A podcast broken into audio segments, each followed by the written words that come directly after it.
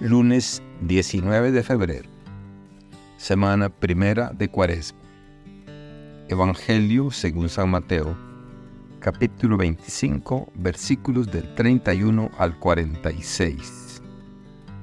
En aquel tiempo Jesús dijo a sus discípulos, Cuando venga el Hijo del Hombre rodeado de su gloria, acompañado de todos sus ángeles, se sentará en su trono de gloria entonces serán congregadas ante él todas las naciones, y él apartará a los unos de los otros, como aparta el pastor a las ovejas de los cabritos, y pondrá a las ovejas a su derecha, y a los cabritos a su izquierda.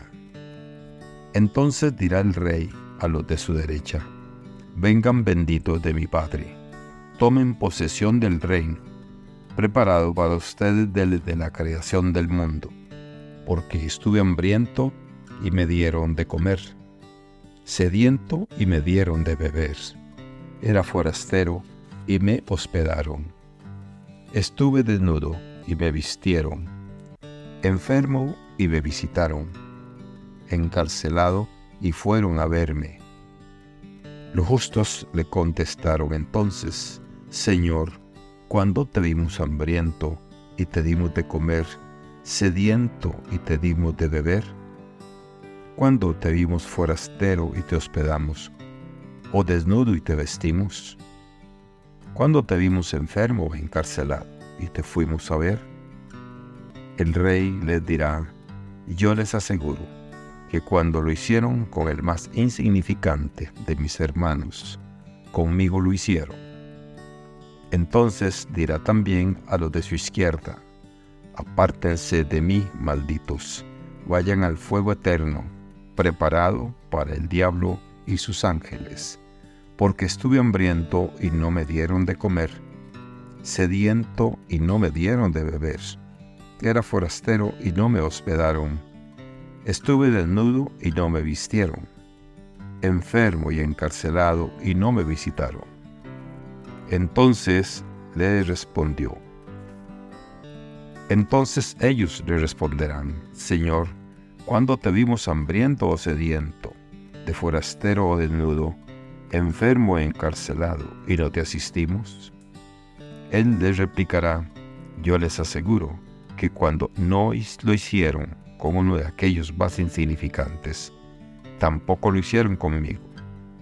Entonces irán estos al castigo eterno, y los justos a la vida eterna. Palabra del Señor. Gloria a ti, Señor Jesús. Reflexión. Este texto, conocido como el juicio final o la parábola de las ovejas y los cabritos, despliega un rico tapiz de enseñanzas morales y espirituales, entrelazando la doctrina cristiana con llamados a la acción moral concreta en nuestro diario vivir. Este pasaje nos relata cómo al final de los tiempos Cristo regresará en su gloria, acompañado de ángeles, para separar a las personas unas de otras, tal y como un pastor separa a las ovejas de los cabritos.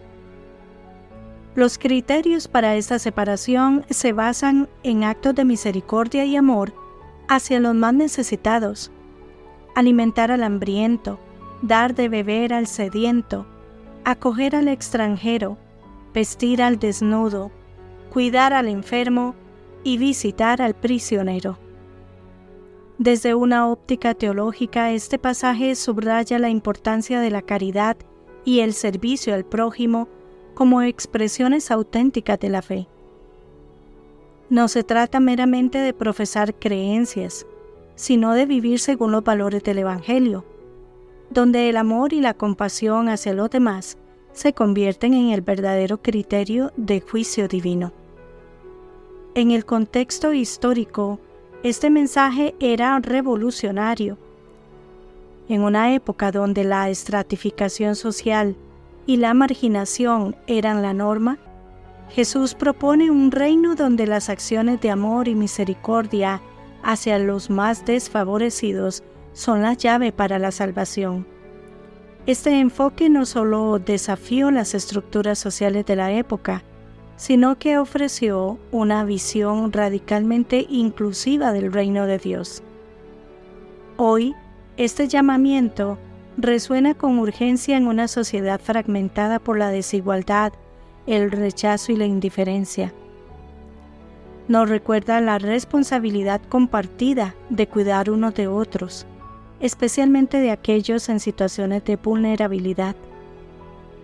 En un entorno a menudo dominado por la búsqueda del éxito individual, la enseñanza de este pasaje nos alienta a abrir nuestros corazones y acciones hacia la solidaridad, buscando el bienestar común. Este pasaje también nos insta a la introspección, examinando cómo nuestras acciones reflejan nuestra fe. No se trata solo de grandes gestos, sino de la cotidianidad del servicio, un plato de comida, una palabra de consuelo, un gesto de bienvenida. En estas pequeñas acciones se manifiesta la grandeza del amor cristiano. Por tanto, este mensaje trasciende el ámbito religioso para convertirse en un imperativo ético universal. Ser juzgados por nuestra capacidad de empatía, de actuar con compasión y de vivir de manera que dignifiquemos a cada ser humano. Este pasaje nos motiva a construir un mundo más justo y amoroso, donde las acciones de cada individuo contribuyen a la realización del reino de Dios aquí en la tierra. Así, la reflexión que emana de este pasaje bíblico nos convoca a una vida de servicio y amor al prójimo, evidenciando que la verdadera fe se manifiesta en actos concretos de misericordia y justicia social, trazando un camino hacia la transformación personal y colectiva. Que Dios les bendiga y les proteja.